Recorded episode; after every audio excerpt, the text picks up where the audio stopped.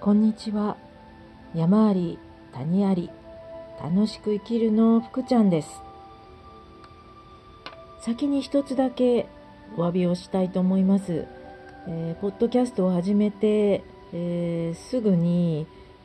ゲストを交えてっていうことをお話ししたんですがこのゲストのお話をするのがうまく録画でき録音できなくてえーと、4月から頑張っていきたいと思いますのでお楽しみにくだあの楽しみにしていてください、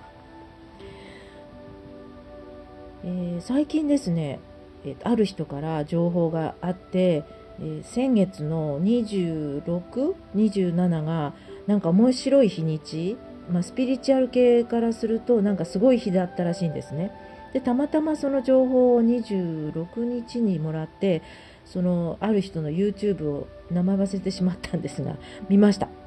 でなんかお金を26日に洗ってで、えー、と27日の満月の日にそれをあのその洗ったお米じゃないお金をこう出しとくといいよっていう何がいいんだか忘れ運運気が良くなるのかお金が入ってくるのかよく分かんなかったんですがなんか面白そうなんでやってみました。で26日に洗ってで27日にの満月の日にベランダにお金とを出してしたんですね。そしたら不思議にその日の夜だ27日の夜でしたかね、えー、以前先週先々週かに急遽頼まれて引っ越しのために、えーと上の4歳のお子さんと7ヶ月の息子さんを面倒見てくれないかっていう話が、えー、と来て品川まで行ったんですが今度は引っ越し先の町田でちょっと見てくれないかという話がそのお金を月に当てた日の夜行ったんですね。で、えー、2時間だったんですが、まあ、要は、えーと収入になったわけですよね。でも私はすごくその一時保育頼まれて一緒に遊んできたんですがとても楽しかったんですね。でそれでお金になったわけですからおこれはお金を洗ってお月様に乾かした乾かしたというかの光をエネルギーをもらったのは良かったのかななんて単純に思った私です。ともう一つ最近のことを一つえー、ある方あの知人とお昼会ってた時にその方整骨院の受付をしている方でうちのあの院はいいよっていう話で最近ここ半年1年ぐらい30分以上歩くとお尻の左側のお尻がすっごく痛くなることがあってちょっと気になってたんですね。なのでまあ試しに行ってみようと。その方の受付の受付をしている方の整骨院町の整骨院と言ってました。に行ってみました。で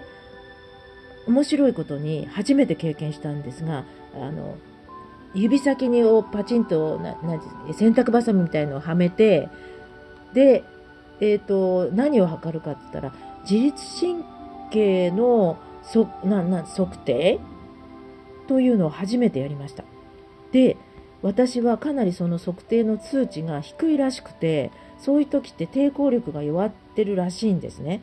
でその自律神経をこういい副交感神経と交感神経って皆さんも聞いたことがあると思うんですがまあそれをいい状態に持っていくそういう手術もあるらしいんですがふと思い出したのは前、えー、去年、おととし出会った方から教わっているディジュリドゥという吹いて、えー、オーストラリアの楽器なんですが吹いてで音を出すんですがそれってセロトニンというのが出てその、えーと、自律神経をいい状態に持っていくセロトニンが出るというのを聞いていたのであこれはまたやり始めなきゃと思いました。面白い測定ができるんだなっって思いました。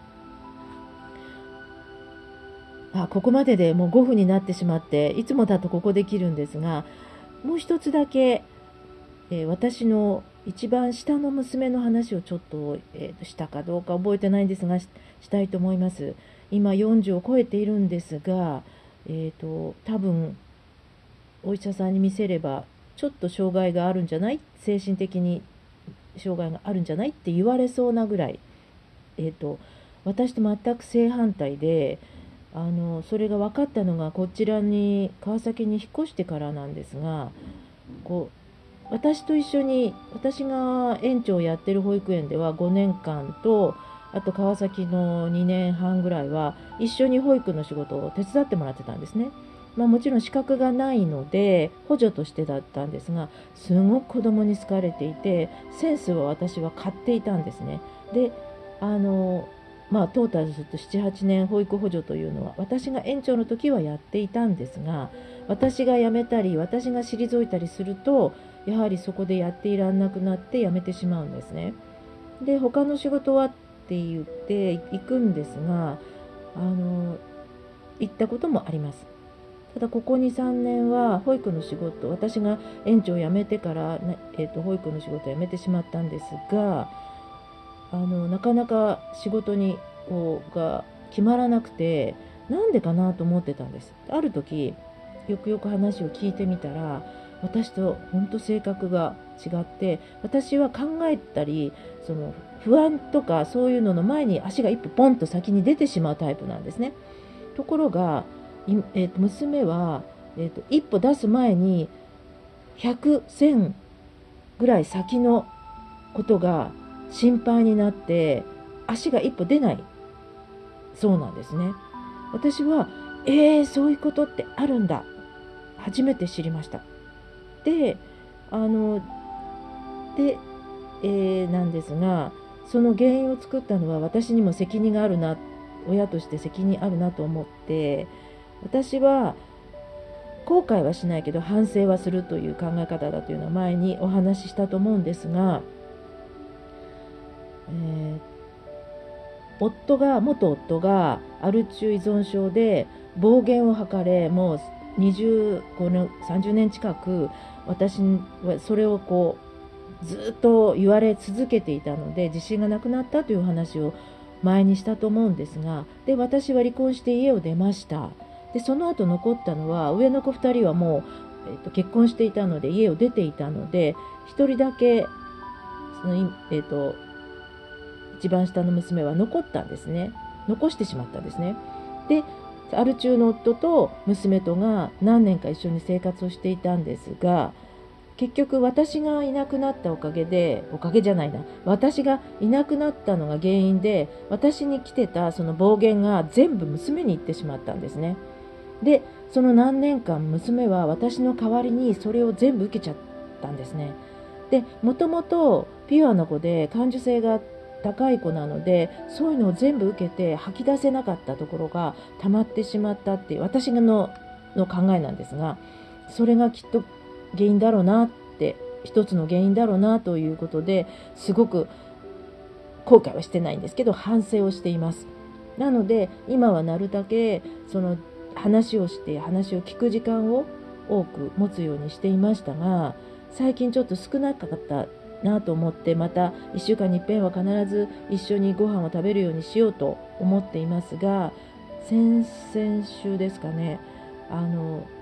自分は働きたいしお母さんが一生懸命頑張って働いているのに自分は全然働けない働こうと思うんだけど一歩が出れなくてもうそのジレンマで嫌で自分が嫌でしょうがなくって死にたくなった死にたいぐらいだってこの苦しい状況を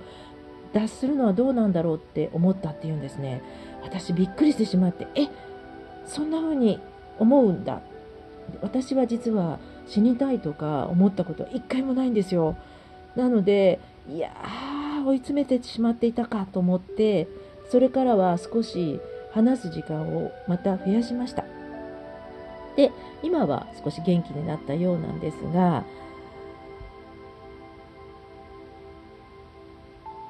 何なんでしょうねあの何を言いたかったのかちょっと分かんなくなってしまったんですが、まあ、そういう娘と今は一緒に生活していることがありがたいなと思っています。で一つ意識しているのはあのあるその自信がなかったっていうことを話をしたあ娘がそういうことだってお話をしたら自分もそうだというお話をしてくださった方がいてえそれどうやって解決すればいいのって聞いたらあの解決したの？って聞いたらやっぱり自分はその生きていても意味がないと思ったらしくてその方もその人も女性なんですけどでやっぱりでいていいんだよってありがとうあなたがいることによってお母さんは助かってるんだよっていうのを言ってもらえるとすごくほっとするらしいんですね。でたまたま私はそう思ったんでいやあのこの間の地震の時はあの元夫の方にに行ってたので1人だったんですごく怖かったからやっぱり1人って怖いなってあなたがいてもらってよかったよっていう話を娘にしたのはすごく良かったんだなと思っています。でこれからもあの親子ですけど小さなことでもありがとうと思ったことはありがとうと口に出すことは意識して意識していきたいなと思っています。少し長くなってしまいましたがではまた来週。